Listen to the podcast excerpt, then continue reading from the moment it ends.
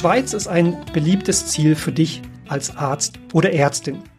In der Vergangenheit haben insbesondere Stellenangebote im ambulanten Bereich viel Interesse geweckt. Seit ja dem Schlagwort Zulassungsstopp ist eine große Verunsicherung bei ausländischen Ärzten und Ärztinnen wie dir zu spüren, wenn es um die Frage geht, kann ich denn heute unter diesen Rahmenbedingungen noch im ambulanten Bereich tätig werden? Und um dir wichtige Fragen rund um diesen Zulassungsstopp zu beantworten, habe ich mir den Züricher Juristen Dr. Gregory Werder eingeladen. Er hat seinen Schwerpunkt unter anderem im Schweizer Gesundheitswesen und betreibt die Seite zulassungsstopp.ch. Herzlich willkommen, Herr Dr. Werder, im Podcast DocsGo Swiss. Herr Werner, herzlichen Dank für die Einladung. Was fällt denn alles unter das Stichwort Zulassungsstopp, was wir so als ja Ärzte und Ärztinnen aus dem Ausland im Kopf haben? Ähm, der Zulassungsstopp beantwortet eigentlich nur eine Frage, die aber am Schluss leider sehr zentral ist, ob Sie effektiv als Arzt oder Ärztin tätig sein können. Und zwar die Frage, ob die Leistungen, die Sie erbringen, ob Sie diese Leistungen mit der obligatorischen Krankenversicherung abrechnen dürfen. Und äh, aufgrund des Zulassungsstopps bestehen gewisse Einschränkungen für Ärztinnen und Ärzte, die das bis jetzt noch nicht gemacht haben dahingehend, äh, ob sie das, diese Tätigkeit zulassen der Krankenkassen überhaupt aufnehmen dürfen oder nicht. Das ist so die Kurzversion, Zulassungsstopp. Was hat man sich denn auf politischer Seite überlegt, diese, ja, sag mal mal, Zulassungsbeschränkungen zu verändern? Nicht viel. ich sagen, etwas humoristisch und so ein bisschen ernster äh, genommen glaube, man muss ein bisschen zurückblicken beim Zulassungsstopp, äh, um das zu verstehen, woher das kommt oder was das eigentlich genau bedeutet. Und zwar ist es so, dass äh, ja, Ende, Ende, Ende 90er Jahre, Anfang Nuller Jahre, ähm, die Diskussion aufkam oder in der Schweiz eine große Angst aufkam, dass aufgrund der bilateralen Verträge mit der EU und aufgrund des hohen Lohnniveaus und der Personenfreizügigkeit äh, viele Ärzte in die Schweiz gehen würden, unsere Praxen eröffnen würden. Mhm. Und ähm, aufgrund dessen hat man dann damals im Parlament so eine Art Notlösung oder so ein bisschen eine Panikreaktion, hat man eben diesen Zulassungsstopp beschlossen. Äh, dass man gesagt hat, ja, wir möchten nicht, dass hier unkontrolliert Ärzte in die Schweiz strömen, weil dann gehen zu viele Praxen auf und dann explodieren die Gesundheitskosten. Es gibt eine Studie aus der Zeit, die besagt, dass pro Praxis entstehen 500.000 Franken zusätzliche Kosten für die Prämiezahlerinnen und Prämiezahler. Ich muss ehrlich sagen, ich bin nicht sicher, ob das wirklich so belastbar ist, aber auf das stützt man sich auch heute noch, auf die damalige Aussage. Und man hat dann damals ähm, ein Provisorium, nannte man das, eingeführt für drei Jahre, war damals das Ziel. Und man hat auch ganz bewusst in den Debatten immer gesagt, drei Jahre. Weil man sich bewusst war, dass dieser Zulassungsstopp eigentlich dem Geist des, des schweizerischen Staatswesens eigentlich komplett widerspricht. Also eine, eine Zulassungssteuerung ist eine Angebotssteuerung in einem Bereich, der zwar jetzt nicht klassisch unter die Wirtschaftsfreiheit fällt, aber sicher starke Querbezüge aufweist. Es gibt ein sehr schönes Zitat von einer damaligen äh, Parlamentarierin, die dann später auch Bundesrätin wurde, die den äh, Zulassungsstopp vor der erstmaligen provisorischen Einführung als ein völlig ungeeignetes Instrumentarium aus der Mottenkiste und als ordnungspolitische Untat bezeichnet hat in den Debatten, der sich eben nur dadurch rechtfertige, dass das nur für drei Jahre käme. Und man hat das dann aber immer wieder verlängert über viele Jahre hinweg. Gab dann eine kurze Zeit, wo es keinen Zulassungsstopp gab und hat sich dann aber, und ich nenne das immer ein bisschen so Shifting Baselines, das wurde dann nie vergessen, dass das eigentlich völlig quer in der Landschaft steht. Und deshalb hat man dann, und jetzt komme ich auf Ihre Frage zurück, äh, um, um 2020 rum, hat man sich dann entschieden, wir müssen jetzt aus diesem Provisorium, was jetzt schon beinahe 20 Jahre andauert, möchten wir jetzt eine definitive Lösung machen. Und das ist, äh, das kann ich jetzt schon sagen, ziemlich nach hinten losgegangen, oder diese definitive Lösung. Ähm, wenn Sie sagen, das hat nicht den gewünschten Effekt gehabt. Was, was hat man denn in den ja, Jahren beobachtet, als es dann diese Umsetzung gab ab äh, mit dem hm. Entscheid von 2020? Es ist so, dass in der Zeit vor 2020, in diesen immer um drei Jahre der verlängerten Provisorien, hat man eigentlich diesen Gesetzestext zum Zulassungsstopp immer mehr gefeilt. Und irgendwann war dann schon ziemlich klar, was drinsteht. Das war sehr lückenlos und das war vor allem verlässlich. Es war klar, was es heißt. Und man konnte, man konnte planen, sage ich mal. Mit der Revision jetzt 2020 hat man ein, würde ich sagen, politisch umstrittenes, aber inhaltlich gut formuliertes Gesetz komplett über den Haufen geworfen und es ist ein totales Chaos entstanden, äh, was äh, die Zulassung zur OKP betrifft. Man hat auf Bundesebene, das ist ziemlich rechtstechnisch, oder? Aber man hat auf Bundesebene diverse Grundlagen gestrichen, man hat das unsorgfältig formuliert und ich glaube, die größte Schwierigkeit ist, man hat ganz viele Kompetenzen, die vorher der Bund hatte, inhaltlicher Natur, hat man an die Kantone übertragen. Also man hat eigentlich um es in einem Satz zu sagen, den Kanton vorgeschrieben, ihr müsst irgendeine Art Zulassungsstopp einführen, aber wie ihr das macht, für welche Fachbereiche und für wie lange, das könnt ihr eigentlich mehr oder weniger selber entscheiden. Und wir haben 26 Kantone in der Schweiz. Wir haben jetzt dementsprechend 26 verschiedene Regelungen, die alle mehr oder weniger unverständlich sind, so wie sie ausgearbeitet wurden und das hat zu einer enormen Rechtsunsicherheit geführt. Und in vielen Kantonen sind auch noch Gerichtsverfahren hängig, überprüfen, ob diese neuen Regelungen überhaupt rechtskonform sind. In einem Kanton gab es schon eine Entscheidung, dass das nicht rechtskonform war. Die müssen das jetzt nochmal neu machen in Basel.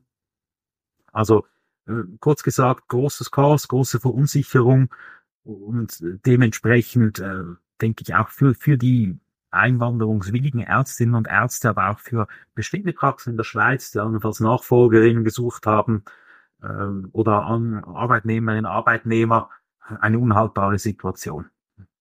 Jetzt ist ja, wie Sie sagen, einiges juristisch noch, noch in Schwebe, aber einiges ist ja von den Kantonen auch umgesetzt worden. Mhm. Kann man denn heute sagen, lieber Facharzt, liebe Fachärzte im, im Bereich der allgemeinen inneren Medizin, praktischen Medizin. Du kannst in dem und dem und dem Kanton kannst du eine Genehmigung bekommen. Du kannst also eine Anstellung in einer Hausarztpraxis anstreben. Oder sind wir immer noch in einem Zustand, wo der Arbeitgeber, der zukünftige Arbeitgeber diese Frage immer noch mit dem Kanton abklären muss? bei den, bei den Hausärzten, ich nenne jetzt mal die Grundversorger, ja, ist, ist weniger problematisch.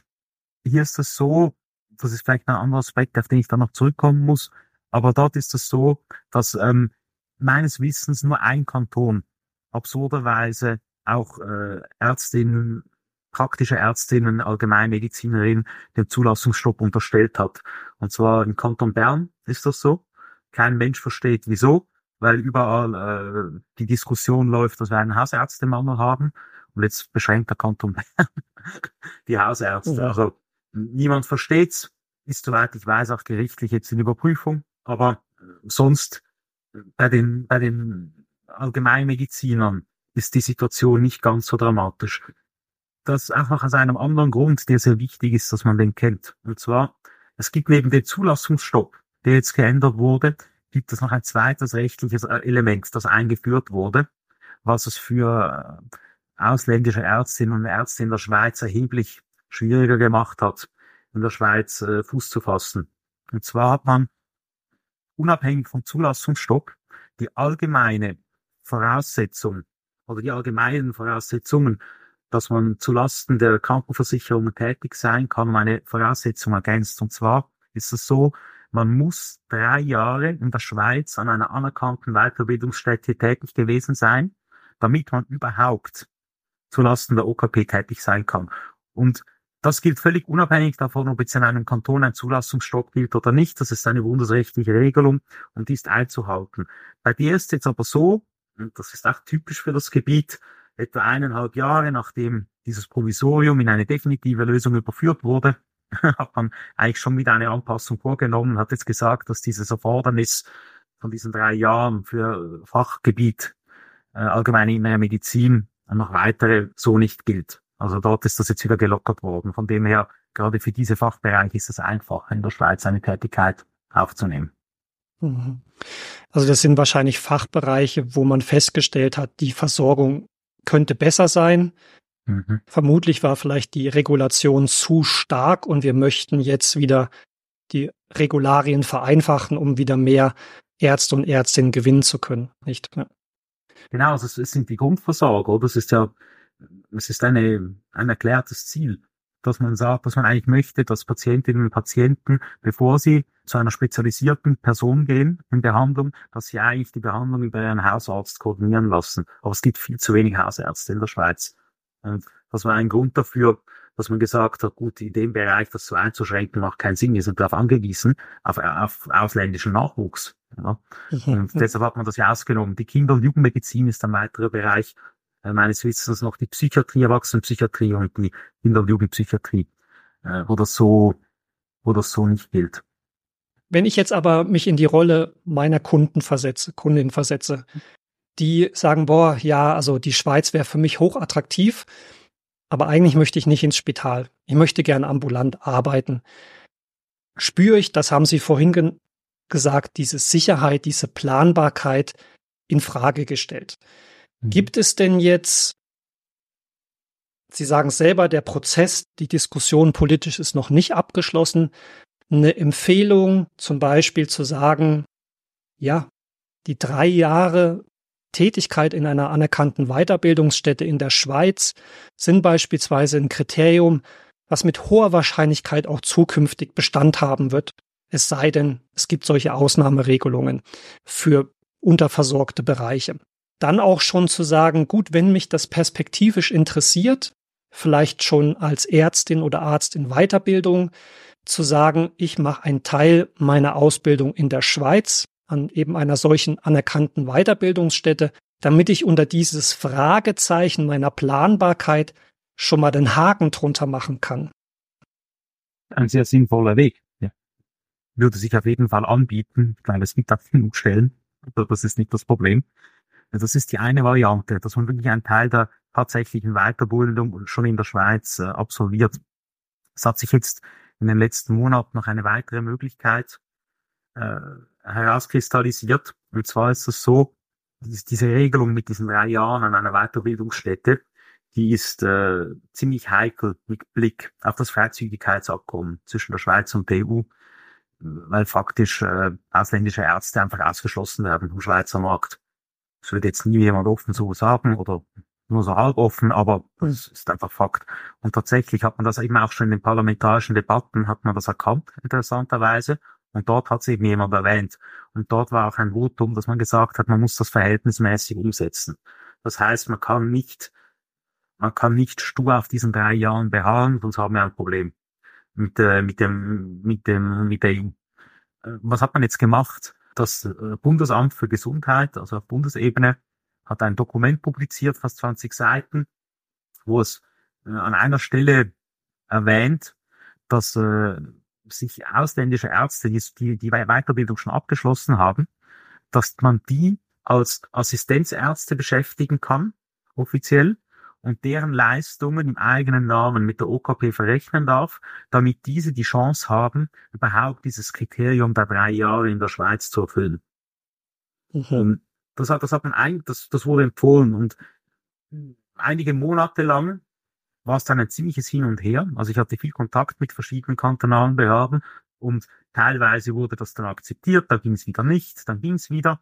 Mittlerweile meines Wissens die großen Kantone wie zum Beispiel Zürich, äh, die auch eine gewisse Vorreiterrolle jeweils einnehmen, so wie ich das wahrnehme, die verfolgen diese Praxis. Die sagen, ja, das geht. Man kann, äh, obwohl man einen Facharzttitel hat, kann man sich als Assistent beschäftigen lassen und im Namen und auf Rechnung des mich beschäftigenden Arztes, also des Schweizer Arztes mit Zulassung tätig sein. Aber auch hier, das ist wieder nur die Thematik unter dem Aspekt dieser drei Jahre. Falls im Kanton, in dem man arbeiten möchte, ein Zulassungsstopp besteht, zusätzlich mhm. zu diesem Erfordernis der drei Jahre, wird es wieder komplizierter und hier ist wieder völlig unklar eigentlich meines Wissens, welche Kantone das jetzt wie machen. Und sie kommen deshalb eigentlich im Resultat nicht drum herum, dass sie, ähm, außer es ist jetzt wirklich sonnenklar, dass sie sich, bevor Entscheidungen getroffen werden, dass man sich wirklich effektiv bei den Behörden informiert, welche Praxis aktuell verfolgt wird, weil einem Gesetz lässt sich das nicht entnehmen, das ist so ein bisschen ein gebastelt, dass das, dass das noch so halbwegs, äh, halbwegs äh, funktioniert mit dem, mit dem, mit dem Freizügigkeitsabkommen.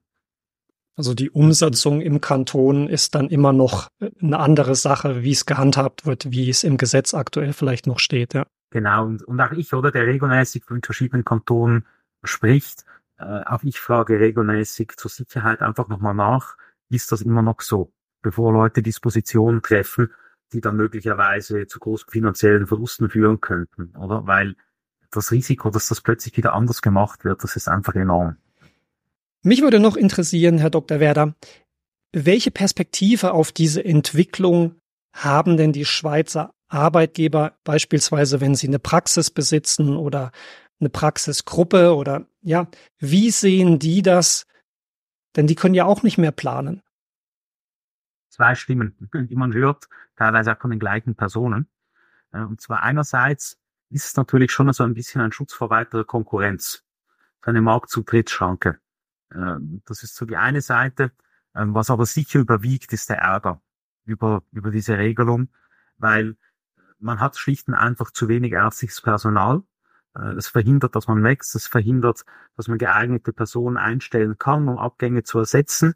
Und äh, man hat einen enormen administrativen Aufwand. Man hat diese Unsicherheiten, die wir angesprochen haben. Und ich glaube, im Großen und Ganzen ist man eigentlich froh oder wäre man froh, wenn es das so nicht geben würde. Ihre Seite zulassungsstopp.ch von den vielen juristischen Informationen, was kann ich denn in dieser super Übersicht finden und für mich als interessierter Arzt oder Ärztin da herausnehmen? Die Informationen, die, die da vorhanden sind, das ist aktuell noch sehr, sehr auf das Nötigste beschränkt. Habe mit Hilfe einer studentischen Mitarbeiterin, äh, Frau Erdösi, äh, haben wir für jeden Kanton herausgesucht, gibt es eine Zulassungsbeschränkung im Moment? in welchen Fachgebieten und haben die gesetzliche Grundlage dazu verlinkt, die man dann online abrufen kann. Mehr Infos gibt's noch nicht, aber ich glaube, um einfach mal zu schauen, ja, kann ich mit meinem Fachgebiet in den Kanton überhaupt arbeiten? Ich glaube, dafür findet man die Information. Was ich aber sagen muss, ist, äh, das ist alles so im Wandel begriffen. Wir sind äh, immer wieder dran, das aktuell zu halten. Man muss es ständig aktualisieren. Wir geben auch den Stand der Ausführungen, der aktuellen Ausführungen, die man dort findet, an. Das ist aktuell noch äh, Anfang Januar 24. Äh, wir können das nicht täglich nachführen, mehr oder weniger. Aber wir werden das jetzt dann bald wieder überarbeiten und schauen, ob das alles noch aktuell ist. Also auch hier darauf achten, die Informationen nehmen und äh, als, als erste Information, sage ich mal, äh, und nicht nur gestützt auf diese Webseite dann große Entscheidungen fällen. Also schon noch nachprüfen, ist das, ist das noch aktuell? Ich glaube, nach, nach den Ausführungen von Ihnen haben wir jetzt gelernt, dass es die ein oder andere Spitzfindigkeit gibt oder aktuelle Entwicklungen, die, so habe ich sie ja verstanden und das würde ich als Fazit auch gerne mit rausnehmen.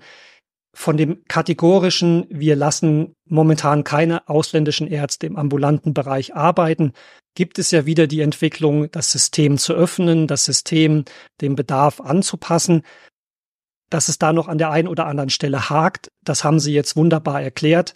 Und da auch den Mut vielleicht an die Hörerin, den Hörer jetzt zu richten, sagen, ja, es gibt diese Möglichkeit. Man muss vielleicht die Beratung sich in Anspruch nehmen von den verschiedenen Dienstleistern, die einen helfen können. Aber es ist immer noch eine absolut realistische Perspektive. Klar, man muss es sich juristisch anschauen, man muss anschauen, in welchem Fachbereich man unterwegs ist lässt sich pauschal nicht sagen, aber es lässt sich auch sagen, pauschal nein, diese Antwort gilt auch nicht mehr. Und dafür, Herr Dr. Werder, vielen, vielen Dank, dass Sie diese äh, juristischen Feinheiten uns heute erklärt haben. Sehr gern geschehen. Vielen Dank für die Möglichkeit. Dann sage ich dir auch noch Danke fürs Zuhören und Reinhören. Wenn du sagst, ein Freund, eine Kollegin trägt sich auch mit dem Gedanken, ambulant in die Schweiz zu wechseln, ja, dann teil doch einfach die Folge. Unbedingt den Podcast abonnieren. Ich sage danke, dass du reingehört hast, Martin Werner, und bis nächste Woche. Tschüss.